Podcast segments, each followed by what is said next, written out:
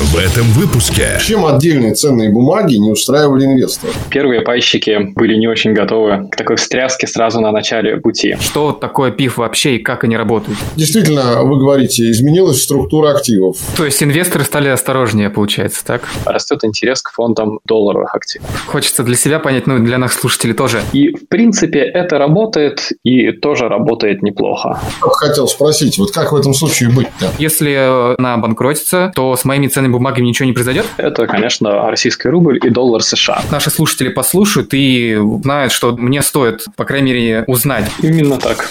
Подкаст «Лимон на чай». Просто о сложном. Говорим про фондовый рынок, деньги, экономику и инвестиционные тренды. У микрофона шеф-редактор подкаста Дмитрий Матвеев и Олег Кабелев, кандидат экономических наук, доцент ВАФТ Иран Фикс, партнер инвестиционного движения «Лимон на чай». Всем привет! Вы слушаете подкаст «Лимон на чай». С вами у микрофона Дмитрий и Олег. Приветствую, Дмитрий. Приветствую, уважаемые слушатели. Я снова рад всех приветствовать на полях и пространствах различных стримов, где можно слушать подкаст «Лимон на чай». Мы продолжаем наш третий сезон. И мне очень нравится, Дима, например, что мы в этом сезоне существенно расширили аудиторию не только наших слушателей, но и наших гостей, спикеров. Мы говорим о разных вещах. Вот неделю назад, мне кажется, был один из лучших наших выпусков с Максимом Спиридоновым про предпринимательство. Я надеюсь, что сегодняшний выпуск будет не только не хуже, а даже лучше. Уважаемые друзья, как всегда, в начале каждого эпизода я призываю вас слушать не только текущий выпуск, но и все остальные. Все абсолютно выпуски первого и второго сезона нашего подкаста представлены вашему вниманию на различных платформах. Пожалуйста, пишите ваши комментарии, задавайте вопросы, хвалите, ругайте. Мы обязательно в конце сезона проведем итоговый финальный эпизод, где ответим на все ваши вопросы и отреагируем на все ваши недовольства недовольства, пожелания, чаяния. Электронная почта dm собакалемонфути.ру Ваш верный проводник в мире вопросов и ответов к нашему подкасту. Лимон на чай. Ну, а теперь, наверное, будем плавно переходить к нашей теме и к нашему гостю, которого мы сегодня пригласили в эфир. Тема у нас сегодня, с одной стороны, вроде бы уже оскомину набившая многим, а с другой стороны, эволюционировавшая, эволюционировавшая крайне сильно за последние годы. Ну, по крайней мере, сколько я помню, я на финансовых рынках достаточно давно, вот уже больше 15 лет, и я помню, как воспринимали эту тему в середине 2000-х, до кризиса 2008 года. Я помню, как эту тему воспринимали понимали. И вообще этот инструмент, о котором мы сегодня будем говорить на промежутке 2008-2014 годов, я вижу, как эта индустрия эволюционирует сейчас. Паевые инвестиционные фонды. Что это такое? Как с ними можно жить? Как в них можно инвестировать? Какие есть преимущества, риски и так далее и тому подобное. Обо всем об этом мы сегодня говорим с нашим гостем, директором по инвестициям управляющей компании «Открытие» Виталием Исаковым. Виталий, здравствуйте, мы рады видеть вас в нашем подкасте. Всем привет, спасибо за возможность выступить. Ну и, наверное, я, Дим, тебе даю право первоочередного вопроса. Виталию, пожалуйста, задавай тон нашей беседы. Виталий, добрый день. Хотел сказать вам большое спасибо, что пришли к нам в гости подкаст. И мне хотелось бы у вас спросить такой самый простой, самый очевидный, может быть, на первый взгляд вопрос, а именно, что такое ПИФ вообще и как они работают. Если это будет, так сказать, в рамках нашего подкаста, можно еще рассказать и про кратенько пройтись по истории этих паевых инвестиционных фондов. Паевые инвестиционные фонды, или ПИФ, это казенным языком говоря обособленный имущественный комплекс. Говоря простым языком, это когда много инвесторов соединяют свои деньги в один большой котел, и этим большим котлом управляющая компания, профессиональный портфельный менеджер управляет с целью получения прибыли. При этом, как правило, речь идет о прибыли долгосрочной. ПИФ э, имеет историю в России с 1996 года, а в мире с начала 20-х годов прошлого века. Российский ПИФ – это калька западных mutual funds, э, так называемых взаимных фондов. Конечно, старт истории в 96 году пришелся не на самый удачный период, поскольку уже буквально через два года нас ждал кризис 1998 года. Это очень сильное снижение стоимости практически всех инвестиций и акций, и облигаций. И первые пайщики наверняка были не очень готовы к такой встряске сразу на начале пути. Но затем, после кризиса 1998 года, рынки достаточно быстро восстановились, и потом был буйный или даже взрывной рост. На этом фоне индустрия ПИФ в России также развивалась. Число очень скоро началось читаться десятками, а потом и сотнями фондов. Фонды УК открытия были запущены в 2004 году первые. Позвольте, да. да, я, чтобы нам тему с эволюцией, с историей не забрасывать, вы начали с истории ПВ фондов в России, я думаю, что к этой теме мы еще вернемся, но все-таки мне хотелось бы понять, и не только мне, а нашим слушателям, а что, собственно, вообще послужило причиной появления такой формы инвестирования, как паевой фонд? Чем отдельные ценные бумаги не устраивали инвесторов? Как способ инвестирования, естественно. Вы знаете, большинство людей, они любят заниматься каким-то своим делом. Или своей карьерой развивать, или своим бизнесом, если это предприниматель. А на рынке акций, если самостоятельно формировать портфель ценных бумаг, самостоятельно им управлять, это полноценная вторая работа, если делать это хорошо. Поэтому, конечно, спрос на услуги доверительного управления в любом формате, в том числе в формате взаимных фондов, он существует, наверное, столько же, по большому счету, сколько существуют финансовые рынки. Просто формат ПИФ или формат взаимных фондов по западному праву, он а, придал такую некую юридическую защиту, в первую очередь правам инвесторов, что управляющие компании, речь идет как про Запад, так и про Россию, они регулируются, идет ежедневный надзор со стороны регулирующих органов России, это Центральный банк. И поэтому инвестор может быть спокоен, что там не происходит что-то нехорошее или неправильное, а то, что там происходит, ровно то, что фонд и обещает. То есть, если я правильно понимаю, Виталий, то уровень защиты инвестиций потенциальных покупателей паевых фондов, он выше, чем э, уровень защиты инвестиций потенциальных покупателей отдельных ценных бумаг. Не совсем так. Если покупатель ценную бумагу через надежного брокера покупает на свой брокерский счет, то ну, там, это совершенно прозрачная операция, и он получает ровно то, что имеет. Другой вопрос, что не имея опыта в инвестировании, разные люди могут прийти к совершенно разным результатам. Хорошо, если человек прочитал какие-то книжки и руководствуется принципом «купил и держи», собрав портфель нескольких, желательно не меньше 10 хороших компаний и периодически их докупая. Другая ситуация может сложиться, если человек зашел, представил себя профессиональным спекулянтом, начал покупать, продавать, пользоваться финансовым рычагом, то есть плечом, залазить в опционы. Действуя таким образом, очень легко потерять все свои деньги, при том потерять безвозвратно. И это, конечно, то, что по их инвестиционных фондах произойти не может. Лимон на чай. Про инвестиции. Виталий, Да. Вы в начале разговора сказали, что вот э, рассвет пифов в России пришелся вот как раз на начало 21 века. А вот скажите, пожалуйста, на ваш взгляд, кризис 2008 он как-то повлиял на развитие пифов? Ну, может быть, не только в России, может быть, и в Америке. Не изменил ли этот кризис отношение среди розничных инвесторов вот к таким формам инвестиций? Период от начала 2000-х до 2008 года – это, давайте скажем так, первая волна роста популярности пиф. И она характеризуется, давайте скажем так, нужно понимать, каков был в этот момент рынок. И для понимания я люблю приводить такую статистику. С дна кризиса 98 года по вершину 2007 года индекс московской биржи, а он тогда назывался по-другому, но неважно, рос со среднегодовой доходностью 60% в год рынок акций. И, конечно, российский инвестор был тогда еще неопытным. Компании, в основном управляющие компании, были независимыми. Доминирующее положение на рынке занимали независимые ЛК, не привязанные к какой-то банковской группе. И техника продаж или методика продаж была, ну, наверное, не совсем правильной. Как мы сейчас это уже понимаем, ПИФ э, продавался как некий такой беспроигрышный инструмент, просто с огромной доходностью. Смотрите, там, рынок вырос на 30% в прошлом году, на 40% в этом. Покупайте на все, ни о чем не думайте, ничего не бойтесь. Все будет хорошо. Точно, зуб даю. Трудно представить это сейчас, чтобы кто-то так гарантировал такую доходность. Именно. И большая часть активов, которые зашли в экосистему пифов, это были активы фондов акций. То есть самый рискованный класс активов, а самый рискованный сегмент. Естественно, столкнувшись с кризисом 2008 года, когда люди, ожидавшие плюс 100 или на худой конец плюс 30, увидели минус 80, это вызвало у большого числа клиентов очень сильное отторжение. И это отторжение длилось годами. И, наверное, вот только уже в период э, с 2015-2016 года мы видим, что люди вновь готовы, что возвращается доверие к российскому рынку акций, но одновременно с этим очень сильно меняется структура и рынка участников, то есть управляющих компаний, и структура активов, в части того, какие фонды люди покупают и какие фонды им продают. Виталий, смотрите, вот э, я же неспроста начал наш эпизод с того, что эта индустрия претерпела, ну, довольно существенные изменения. Я бы сказал, даже эволюционные изменения. И как раз то, о чем вы сейчас сказали, период с конца 90-х до конца 2000-х, когда действительно рынок рос там на 60% в год, я прекрасно помню, что последний предкризисный год, 2007 дальше больше 70% 10% вырос индекс ММВБ, тогда он именно так назывался. Некоторые бумаги, которые сейчас воспринимаются либо как бумаги первого эшелона, либо как голубые фишки, показали рост там почти под 100%. Действительно, вы говорите, изменилась структура активов,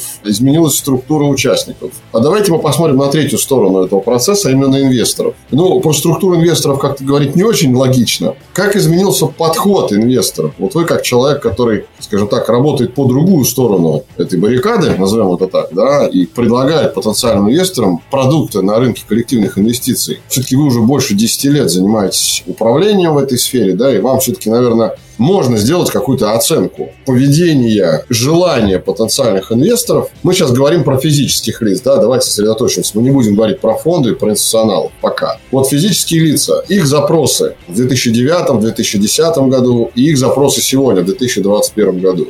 В чем разница? Какая эволюция здесь прошла? Вторая волна роста интереса к инвестиционным фондам в основе своей имела рост интереса к фондам облигаций. Период совсем посткризисный не берем, 9-10, а период, наверное, с 11-12 по 18-19 годы прошел под знаком очень сильного интереса к фондам облигаций. И в этом смысле прямая противоположность периоду до кризиса 2008 года. То есть инвесторы стали осторожнее, получается, так? Именно. Инвесторы стали осторожнее. Интересы доверия к рынку акций восстанавливались гораздо медленнее, чем интересы доверия к рынку облигаций. И это, наверное, объективный процесс, поскольку на рынке облигаций понять и увидеть плоды своих вложений можно гораздо быстрее. Условно говоря, хорошо управляемый фонд облигаций, скорее всего, будет закрывать каждый год без минуса. И помимо этого, большую часть лет, ну, если мы меряем календарными годами, результат будет лучше, чем результат банковского депозита. То есть, если я правильно понимаю, Виталий, основной посыл инвесторов сегодня по сравнению с там, 2000-ми годами это не приумножить, а не потерять. Вот если так, да, перефразирую то, что вы сказали.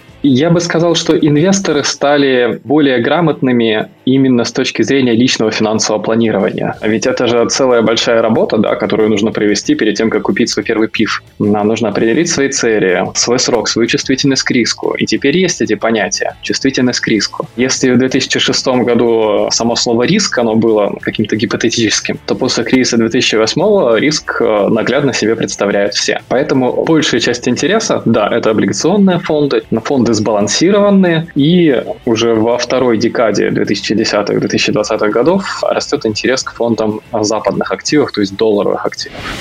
Лимон на чай. Ну вот, смотрите, давайте мы все-таки чуть более в практическую область перейдем, что Дима очень любит, я знаю, да?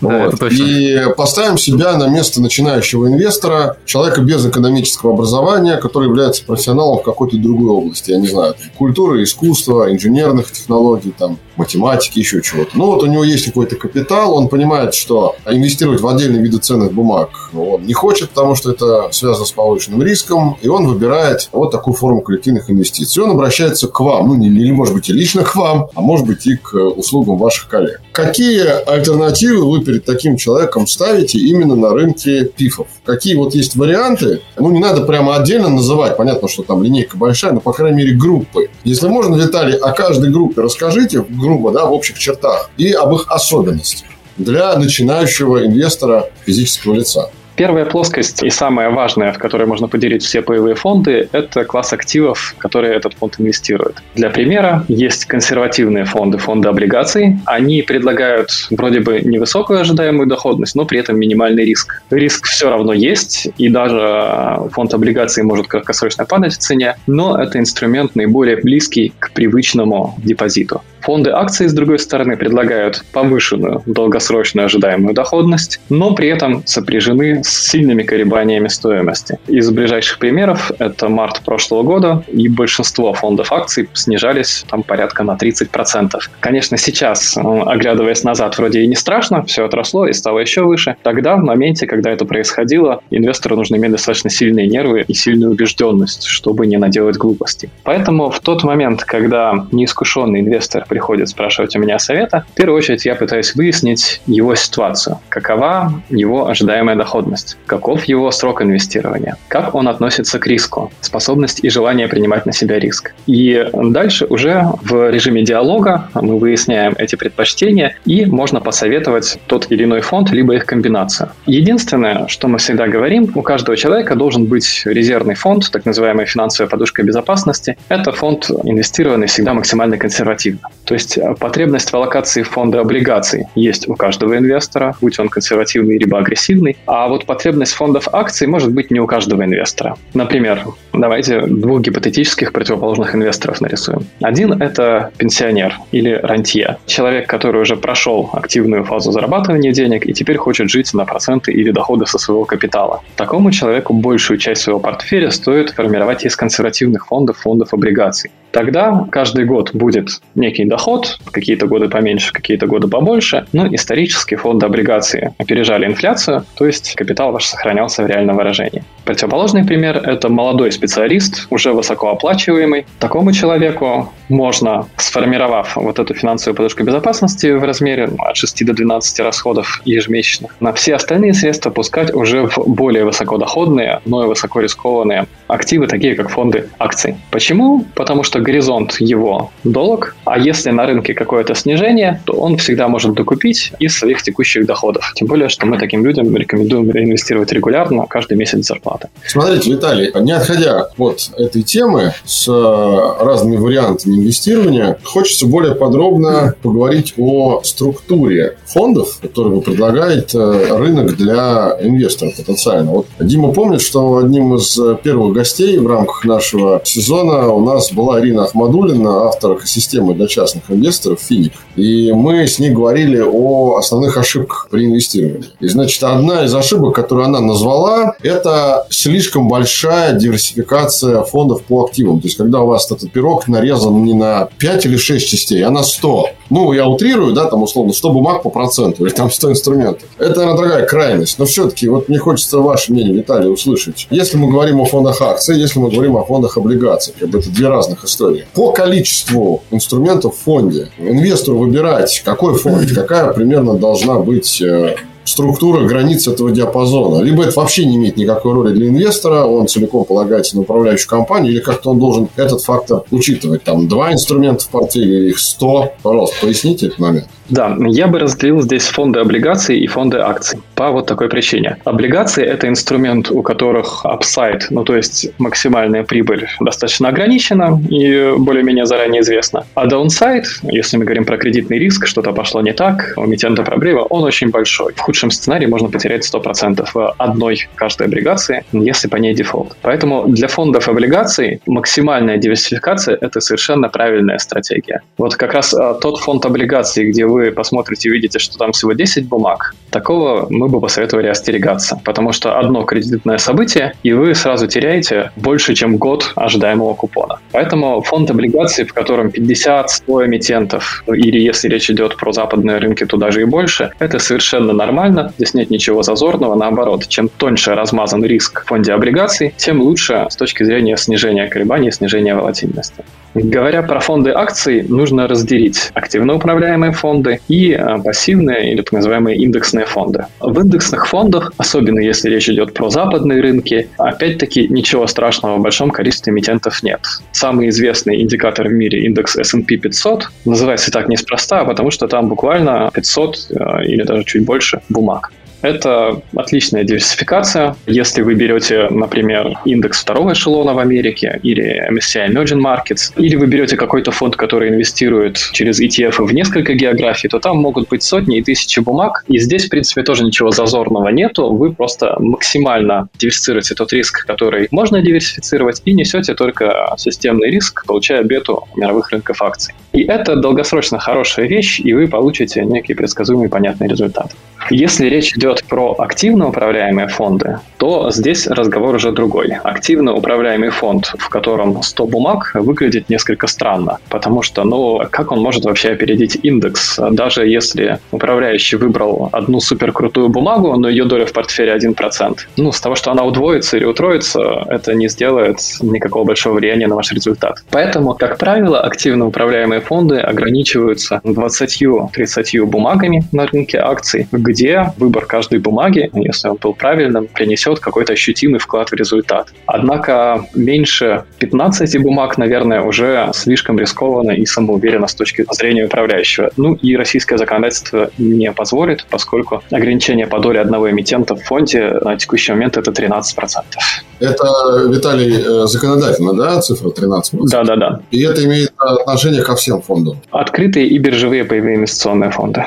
Окей, о типах а, фондов мы обязательно еще чуть позже поговорим. Я знаю, что вот вижу, прям Дима очень прям рвется вопрос. Да, прям хочется, хочется для себя понять, ну и для наших слушателей тоже. Виталий, вы сейчас только что рассказали про то, что существуют активные управляемые фонды и пассивные. Вот если с активными еще более-менее понятно, то вот хотелось бы побольше услышать информацию о том, что такое пассивное управление фонда. Из того, что вы говорили, я так понял, что они отслеживаются каким-то индексом определенным, правильно? Да, именно так. То есть они как-то повторяют его структуру, получается? Абсолютно. На западном рынке это может быть, например, самый популярный S&P 500, либо индекс высокотехнологичных компаний NASDAQ, либо любой другой индексов на самом деле сотни и тысячи. На российском рынке они, может быть, представлены не так широко. Но когда инвестор выходит на глобальный рынок, то выбор практически безграничен. А если мы говорим про локальные, российские, то это в первую очередь, естественно, наш индекс московской биржи, который входит порядка 50 бумаг или чуть меньше а на облигационных рынках есть свои индексы. И, в принципе, это работает и тоже работает неплохо. Это дает некую предсказуемую структуру и предсказуемый результат.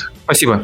Лимон на чай. Инвестирование для каждого. Прежде чем мы перейдем к теме типов фондов, я обязательно хотел для наших слушателей эту тему осветить. Я не могу не спросить о некоторых рисках. Значит, вот э, вы сказали, Виталий, что вы когда потенциального инвестора встречаете, первое, что вы ему рассказываете, или вернее, что вы у него узнаете, да, помимо там его желаемой доходности и срока, это его аппетит к риску, назовем это так. Но это с позиции потенциального инвестора. А давайте мы встанем на позицию управляющей компании. То, собственно, чем вы занимаетесь, да, вы же управляете этими фондами. Я понимаю, что у вас лично, как у управляющего, может быть какой-то аппетит к риску там свой, у другого управляющего другой. Это все индивидуально. Но меня интересует, как технически реализуется управление рисками в паевом фонде. Не в смысле там, на какую кнопочку вы нажали, какой вам флажок на экране загорелся, а философия принятия решений рисковой политики. Потому что часто человек, который не сведущ в э, финансовых инструментах, он об этом не задумывается. Ну, он идет за какой-то доходностью, да, а рисков он как-то не всегда вспоминает. Вот хорошо, что вы спрашиваете, он ответит. А давайте мы людям объясним, а как реализуется с позиции управляющей компании политика управления риском с точки зрения принятия решений.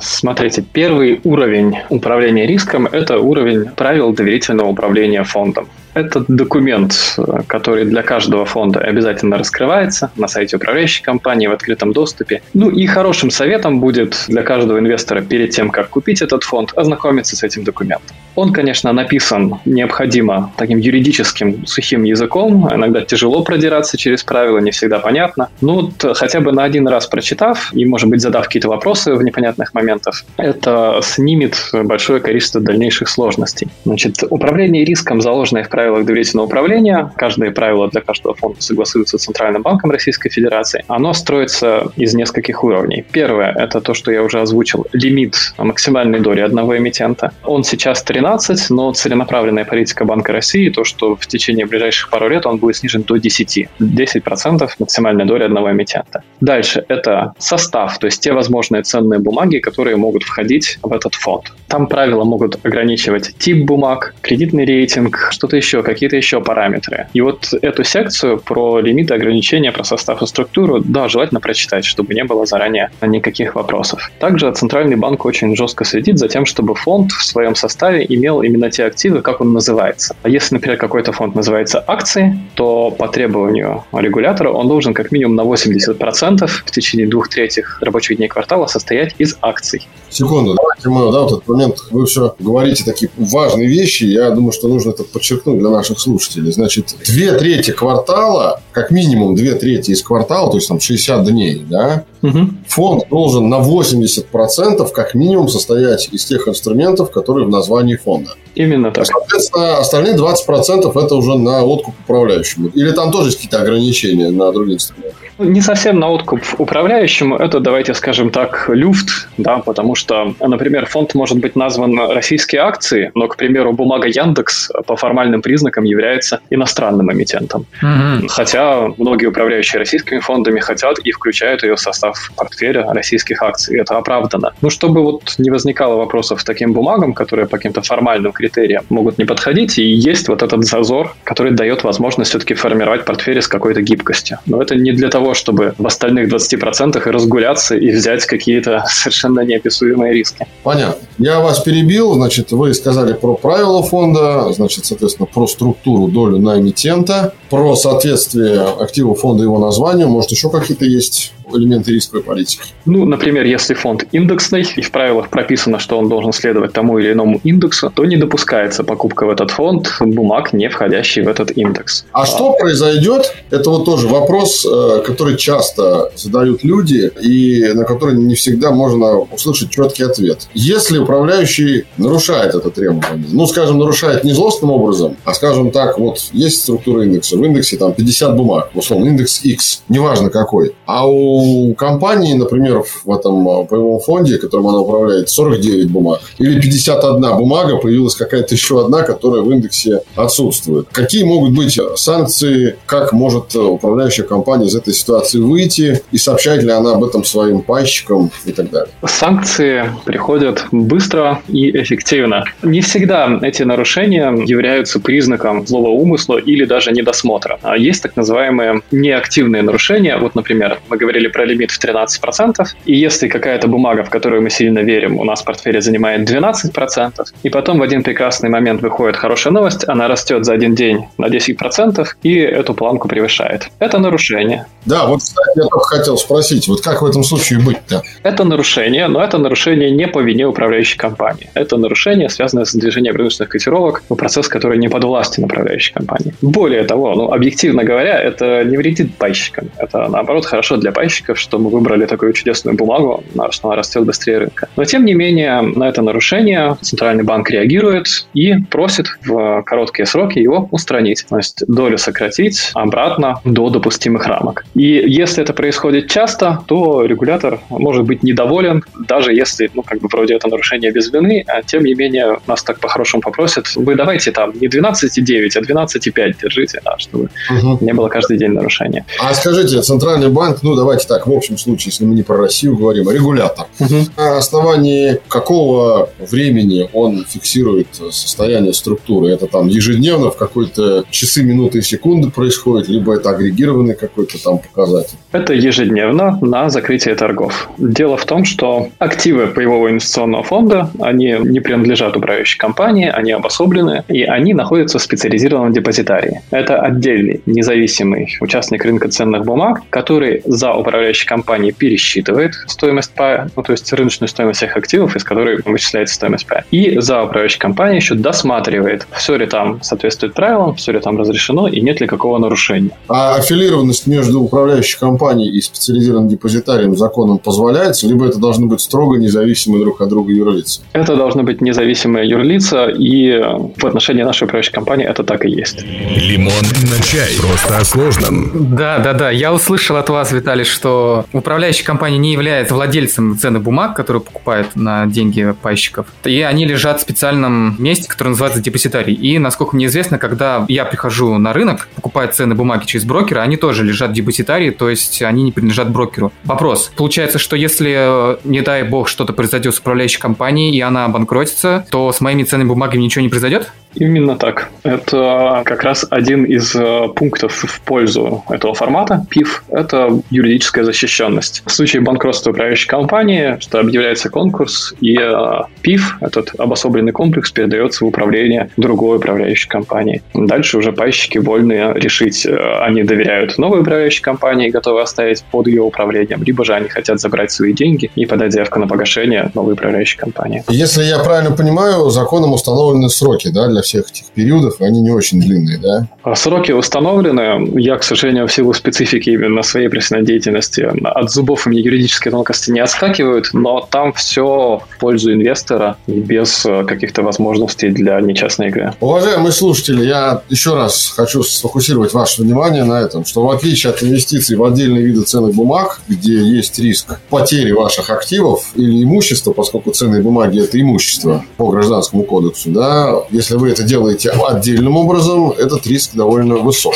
В отличие от инвестирования в отдельные ценные бумаги, инвестирование в механизмы коллективных инвестиций через паевые фонды защищают вас, как потенциальных инвесторов, от утраты ваших активов. Я правильно все сказал? Смотрите, если вы покупаете через надежного брокера отдельные ценные бумаги, то, скорее всего, риска именно утраты своих активов тоже там нету. А с точки зрения рисков, основное преимущество ПИФов перед доверительным управлением. Есть такой формат индивидуальное доверительное управление. Это договор между клиентом и управляющей компанией. И здесь уже нужно очень осторожно подходить к выбору на своего управляющего. Если средства в ПИФ можно доверить, ну, в принципе, любой управляющей компании, потому что знаешь, что там есть несколько уровней контроля, то средства в ДУ, в доверительном управлении, стоит доверять только той управляющей компании, которой вы действительно доверяете. Да, крупной, устоявшейся на рынке, может быть аффилированы э, с какой-то крупной финансовой группой. Потому что в доверительном управлении у нечистоплотного управляющего есть огромная масса возможностей, давайте скажем так, э, украсть деньги.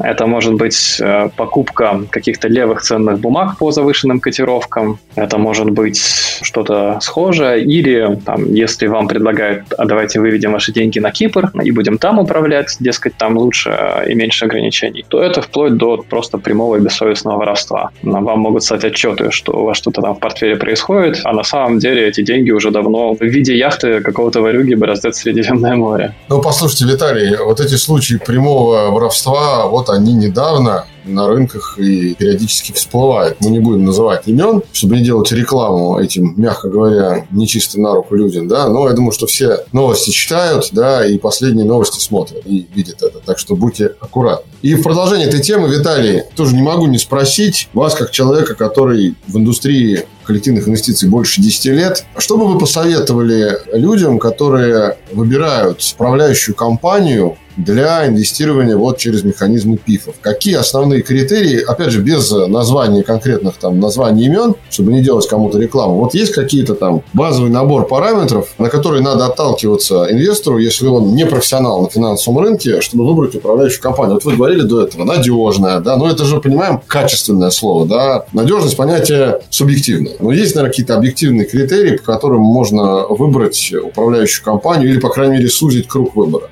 Да, я бы посмотрел на такие вещи. Первое – это на размер активов под управлением. Это ну, некая очевидная цифра, которая публикуется. И если у управляющей компании большой объем активов, то это значит, что много людей ей уже доверили свои средства. И ну, так как вряд ли они все доверили за прошедшие полгода, значит, многие инвесторы с этой управляющей компанией существуют годами. Раз они существуют годами, стало быть, они довольны результатом. Более того, есть такая вещь. Небольшая управляющая компания, которая запустила свой фонд, фонд, и, допустим, там 10 миллионов рублей активов. Ее мотивация может быть такой, чтобы показать максимально возможную доходность, невзирая ни на какие риски. Потому что для такой маленькой стартующей управляющей компании эта ставка пан или пропал. А если она покажет такую большую доходность, то она сможет привлечь на нее новых клиентов, новых инвесторов. Если она не покажет, ну и фиг с ним, бизнеса там все равно не было. А если у управляющей компании в инвестиционном фонде несколько миллиардов рублей, то здесь уже мотивация совершенно другая никто не будет делать безумных ставок неоправданных в надежде на краткосрочную прибыль, чтобы не потерять этот уже существующий бизнес, который достался не так уж и легко. Поэтому размер, известность, аффилированность с крупной финансовой группой – это может быть хорошо, особенно если есть некая синергия с банком, в котором вы обслуживаетесь, со страховой компанией, в которой вы обслуживаетесь. Но важный элемент – это так называемый трек-рекорд, то есть исторические результаты управления. Если мы говорим про паевые инвестиционные фонды, то это прозрачная история, легко доступная в публичных источниках. Это может быть либо сайт самой управляющей компании, либо многочисленные агрегаторы данных в интернете легко находятся. Желательно, чтобы этот трек-рекорд был хотя бы лет 5, чтобы видно было, как портфели и стратегии работают на разных периодах. В периодах роста финансовых рынков, в периодах падения. Здесь опять опять-таки, в отличие от доверительного управления, где вам могут прийти и показать какой-то график, а на самом деле этот график ничего не значит, потому что либо это модельный портфель,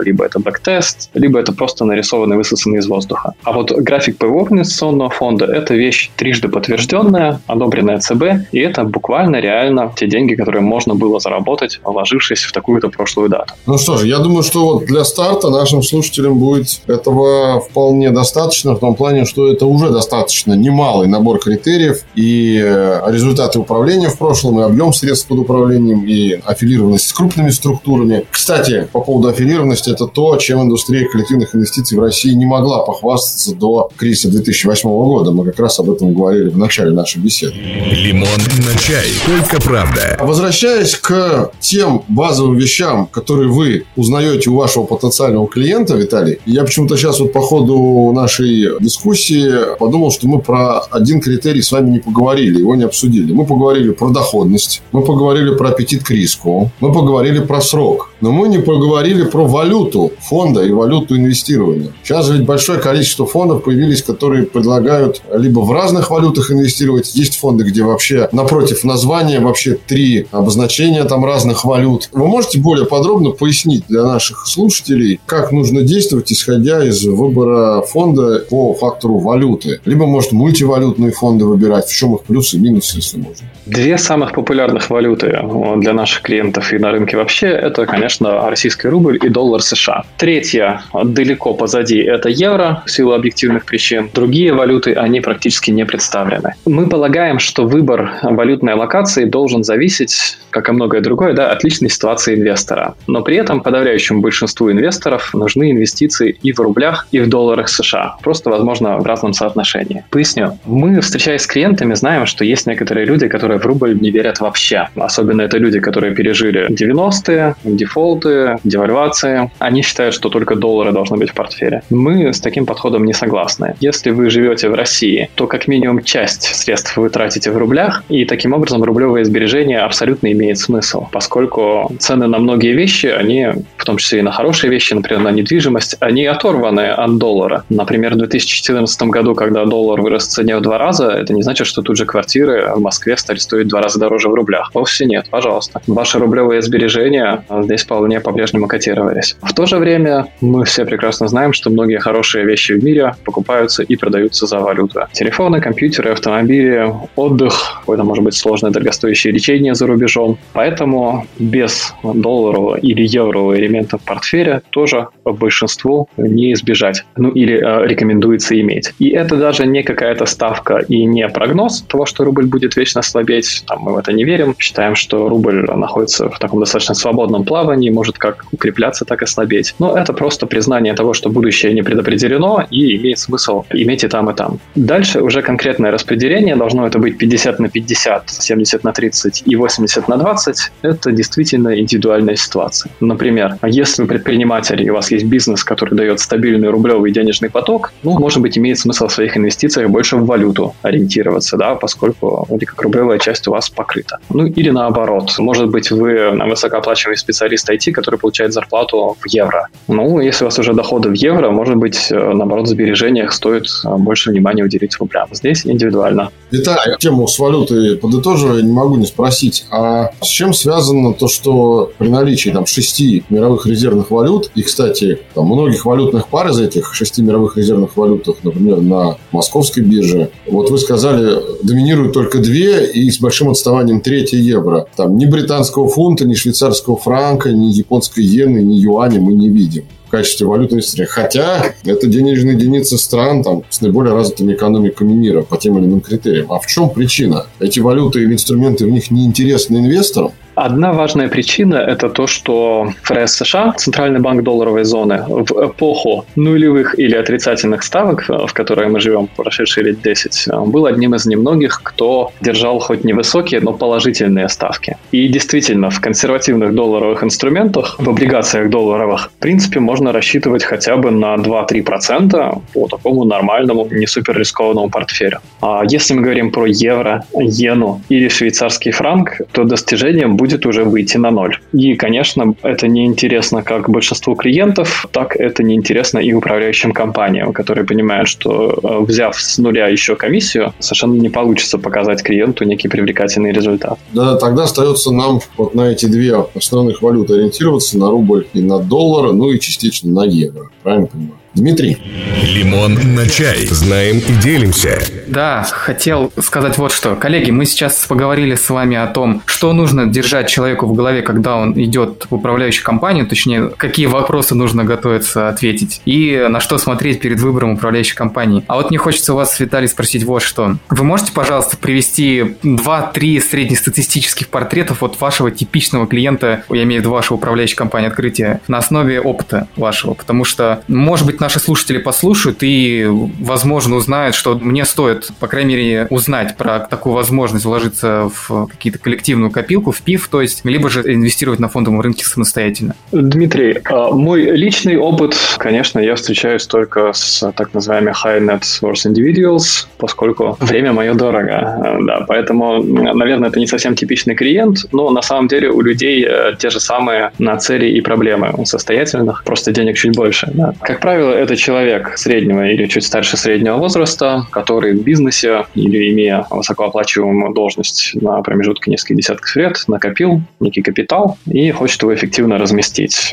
И дальше уже делится. Если человек уже в возрасте, то он более консервативен, его больше интересует текущий доход. Если человек еще относительно молод, то он может брать на себя больше рисков, и действительно рискованные фонды пользуются спросом среди вот таких обеспеченных клиентов. Если мы говорим про средний класс, то здесь личного опыта нету, но есть наши рекомендации и наша убежденность, как должно быть правильно. А правильно должно быть так. Мы считаем, что каждый человек, который имеет хотя бы средний доход, должен быть сберегателем. Это значит, что с каждого ежемесячного дохода как минимум 10%, абсолютный минимум, он должен откладывать и инвестировать через те инструменты, ну, там, которые ему подходят, которые он считает для себя привлекательными. Поэтому, наверное, вот такой портрет. Виталий, подытоживая тему категоризации паевых фондов, хочется более подробно понять ваши отношения отношения опять же, через призму спроса со стороны инвесторов к разным типам паевых фондов. И мы сейчас говорим не об активах в фонде, об этом мы уже поговорили в начале нашего эпизода, про фонды акций, про фонды облигаций, а по процедуре входа или выхода из, э, соответственно, фонда. Значит, насколько я понимаю, есть три в российской правовой системе, или, можно сказать, в практике, да, типа фондов. Это открытые фонды, интервальные фонды и закрытые фонды. Во-первых, работаете ли вы со всеми тремя типами фондов? Фондов. И, во-вторых, продолжение первого вопроса. Когда, какой тип фонда, на ваш взгляд, инвестору стоит выбирать? От чего это зависит? Олег, вы забыли набирающий популярность тип, который называется биржевые боевые инвестиционные фонды. Да, точно. Я начну от самого популярного и закончу наименее популярным. И скажу свое мнение по каждому. Да, да. Значит, смотрите, открытые, интервальные, закрытые и биржевые. Открытые фонды – это самый популярный тип с самым большим количеством активов. Это тот тип, который существует, успешно работает десятки лет. И особенность в том, что покупать и продавать, говоря формальным языком, подавать заявку на покупку и на погашение паев, можно раз в день, каждый рабочий день по цене этого фонда, по стоимости пая на закрытие торгов. При этом этот процесс тоже не мгновенный, а, как правило, между подачей заявки и начислением паев проходит 1-2 дня, равно как и между подачей заявки на погашение и получением денег обратно тоже может пройти несколько дней. Интервальные фонды пользуются очень низкой популярностью. Этот тип не зашел на российском рынке. Их, наверное, перечесть можно на пальцах, и э, стоимость активов там в десятки раз меньше, чем в открытых паевых фондах. Биржевые фонды стремительно набирают популярность, особенно прошедшие пару лет. По своим притокам последние месяцы они могут сравниваться или в какой-то момент даже опережать открытые фонды. Ключевая особенность биржевых фондов в том, что не нужно ждать с котировкой на закрытие дня их можно, как любую ценную бумагу, купить, продать на бирже, в том числе внутри дня. Кстати, уважаемые слушатели, пока я немножко прерву Виталия, и хочу сказать, что тем, кто интересуется темой биржевых фондов, обязательно нужно послушать наш эпизод в этом сезоне с управляющим директором Финекс Владимиром Кренделем, где мы очень подробно обсуждали целый час почти про биржевые фонды и про их особенности. Так что на этом мы не будем детально останавливаться. Пожалуйста, Виталий, продолжайте. И закрытые фонды. Про закрытые фонды я скажу так. Это понятие, объединяющее очень широкую группу совершенно разноплановых фондов, и они предназначены для квалифицированных инвесторов, и, наверное, вот такому начинающему, неискушенному инвестору не стоит. Без глубокого понимания стратегии этого фонда, что внутри, а без понимания, как управляющая компания будет заниматься активами, не стоит связываться с закрытыми фондами. Либо же это альтернативно, это инструмент также для состоятельных лиц упаковывать свои активы, это может быть недвижимость, компании, ценные бумаги. Это эффективный, хороший инструмент, но не для начинающих, а закрытые фонды. Смотрите, Виталий, тогда мы сужаем сразу линейку фондов по форме входа, убираем закрытые фонды и убираем интервальные, которые вы сказали на российском рынке не прижились. Остается две категории – открытые и биржевые. Вот я начинающий инвестор, в каком случае мне стоит обратить внимание для старта на открытый фонд, а в каком случае на биржевой? Как правило, они открытые и биржевые еще делятся по той плоскости, которую мы ранее обсудили, активные и пассивные. Биржевые фонды на 90% это пассивные индексные фонды пассивные индексные фонды с низкой комиссией за управление, а с некой понятной стратегией, то есть это может быть фонд, индекс московской биржи. Ну, что это такое? Агрегированный результат крупных российских акций. Все понятно, вопросов нет. Центральный банк следит, чтобы там действительно был индекс московской биржи. Открытый фонд, который называется акции, может существенным образом отличаться от индекса как по составу, так по стратегии, так и по результатам. И здесь уже требуется немножко больше понимания со стороны инвестора. Желательно, чтобы он ознакомился со стратегией управляющей компании, может быть, почитал какие-то материалы с инвестиционной философией и там для себя понял, это ему подходит или нет. Если приходит человек совершенно без всякого опыта и, может быть, без какого-то желания разбираться, то, наверное, индексный фонд это будет наиболее подходящая для него инвестиция. И с этой точки зрения, скорее ему нужно идти в BPIF, нежели чем в OPIF. Подытоживая то, что вы сейчас сказали, Виталий, и обращаясь к нашим слушателям, скажу так. Если у вас нет опыта вообще, стартуйте с биржевых пифов. Если у вас опыт появился, но он недостаточно высокий и большой, можете засматриваться на открытые фонды. И уж если вы совсем искушенный профессионал и имеете большой опыт в открытых фондах и биржевых, тогда уже обращайте внимание на закрытые фонды. Все правильно? В общих чертах, да. Лимон на чай. Напоследок хочу задать вам вопрос, Виталий, потому что мы уже с вами здесь больше 50 минут разговариваем, как раз идеально укладываемся в тайминг, и думаю, мой вопрос шикарно сюда вписывается. Хотелось бы узнать про комиссии, это же самое важное. Ой, Дима, ты опять о сущем и о насущном. Да, интересует комиссия. Вот, в частности, вы сейчас только что с Олегом говорили про БПИФ, ОПИФ и ЗПИФ. Где и какие в среднем комиссии? Ну, понятно, что там не получится какие-то точные цифры привести. Ну, так, если так выразиться, средняя температура по рынку интересует. Самые низкие комиссии в БПИФах, а также в ETF. Они как раз такие низкие, поскольку человеческого элемента принятия решений там почти нет или полностью нет. Это просто репликация индекса. Поэтому комиссия платится, по большому счету, за инфраструктуру. Средняя по всем российским БПИФам, ну, наверное, в районе 1%, где-то чуть больше, где-то чуть меньше, а по фондам облигаций чуть меньше, по фондам акций чуть больше. Это, конечно, выше, если сравнивать с глобальными ETF-ами на западном рынке. Ну, давайте не будем забывать, да, что на западном рынке в них миллиарды долларов активов, а у нас пока что такого нет. Виталий, а что вообще, извините, да, чтобы нам эту тему далеко не уйти, а что вообще может быть базой для отсчета комиссии? То есть это какая-то фиксированная сумма, либо это там, объем средств под управлением, либо это количество сделок. Скажите.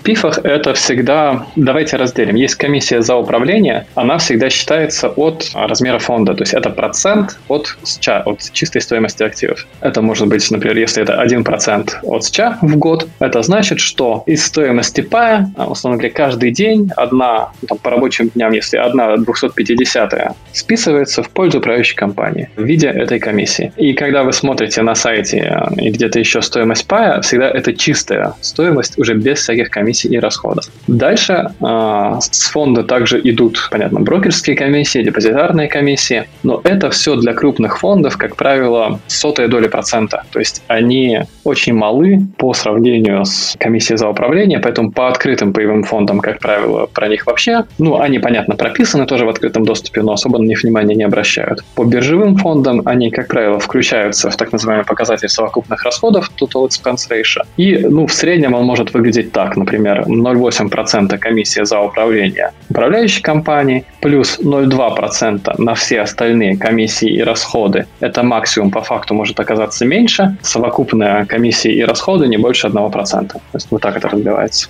Виталий, а порядок э, списывания комиссии, он автоматический и периодичность ее выплаты? Потому что я знаю, что есть компании, которые там, условно списывают комиссию раз в месяц, кто-то списывает каждый день. То есть вот это вообще на, э, скажем так, право самой компании решать? Или это все-таки как-то законом установлено? Смотрите, в паевых инвестиционных фондах по российскому праву из стоимости пая комиссия резервируется каждый день. Каждый день, ну, соответственно, пропорционально, как я уже сказал, это 1 250, если мы считаем рабочими днями. Да? А выплачивается она с какой-то периодичностью, но это уже как бы пайщиков не интересует и не касается. Я понял. Если я пайщик, я хочу узнать размер комиссии сегодня, я просто беру процент, который взимает компания, делю его на 250, и вот получаю ежедневный доход компании, да? Можно так, но, по-моему, проще и логичнее мыслить просто годовыми. То есть вы платите 1% от стоимости своего портфеля в год, или вы платите 2, либо какую-то иную цифру. Я понял. Ну и как любит говорить один известный блогер, и финальное. Завершая вообще и наш сегодняшний эпизод, и тему с комиссиями. Все, что вы сейчас сказали, Виталий, где это можно посмотреть и можно ли посмотреть? Публичная ли эта информация? И куда идти, чтобы ее найти человеку, который вот только вышел на вопрос выбора управляющей компании. Понятно, что он послушал прекрасные речи про стратегии, но вопрос комиссии всегда интересует людей, где его можно быстро посмотреть и разобраться в этом. Это абсолютно публичная информация. Вы можете ее найти либо на сайте управляющей компании, на страничке ПО инвестиционного фонда, который вас интересует. Она всегда указана. Она также в обязательном порядке указана в правилах доверительного управления. Это вот тот официальный документ, про который мы говорили и который я порекомендовал каждому инвестору хотя бы просмотреть перед тем, как вкладываться. И она также указана на ресурсах в интернете, которые агрегируют информацию, и есть, в принципе, даже рэнкинги по комиссиям, а, с которыми достаточно легко познакомиться. Лимон на чай. Про инвестиции. Ну что ж, Виталий, спасибо большое. Понятно, что все вопросы мы физически не могли за отведенное на наш эпизод время обсудить, но мне кажется, такие краеугольные камни рынка коллективных инвестиций и, самое главное, практически важные для инвестора мы постарались сегодня обсудить. Не так ли, Дима? Полностью согласен. Теперь хочу обратиться к вам, дорогие слушатели. Если у вас какие-то вопросы все равно останутся, и, может быть, по теме коллективных инвестиций, либо вообще в целом про инвестиции, пожалуйста, всегда пишите на почтовый адрес dmsobakalemonfati.ru. Мы с Олегом запишем в конце сезона отдельный выпуск, где на все вопросы ответим. Да, абсолютно ты прав, Дима. Мне, в общем-то, к этому добавить нечего. Единственное, скажу только, что, дорогие друзья, не ограничивайтесь только этим эпизодом. Есть много интересных эпизодов. Вот я сегодня упоминал эпизод с Владимиром Кренделем про биржевые пифы, эпизод с э, нашей гостьей, который мы записывали достаточно давно, я имею в виду Ирину Ахмадулину, когда мы говорили про ошибки инвесторов. В общем, много всего интересного есть во всех наших эпизодах. Самое главное, мне кажется, они не устаревают, они остаются актуальными, потому что темы, которые мы там поднимаем обсуждаем, они тоже достаточно актуальны. Напоминаю, что сегодня о основных тенденциях, особенностях рынка коллективных инвестиций, прямых инвестиционных фондов мы разговаривали с директором по инвестициям управляющей компании «Открытие» Виталием Исаковым. Виталий, большое вам спасибо за эпизод. По-моему, получилось неплохо. Спасибо. Виталий, спасибо большое. Всем успехов в инвестициях. Спасибо большое, Виталий. Друзья, пожалуйста, не будьте безучастными. Я присоединяюсь к словам Димы. Пишите все ваши пожелания, претензии, радости, печали. Мы все это обязательно будем читать, э, будем анализировать и, конечно, будем реагировать. До встречи на следующем эпизоде в рамках подкаста «Лимон на чай». Пока. Эпизод вели Дмитрий Матвеев, шеф-редактор подкаста, и Олег Кабелев, кандидат экономических наук, доцент ВАФТ Иран Фикс, партнер инвестиционного движения «Лимон на чай». Напоминаем, подкаст «Лимон на чай» можно послушать на всех платформах. В официальной группе, в Телеграм-канале, в Google подкастах, в Apple подкастах, Spotify и Яндекс.Музыке. Музыке.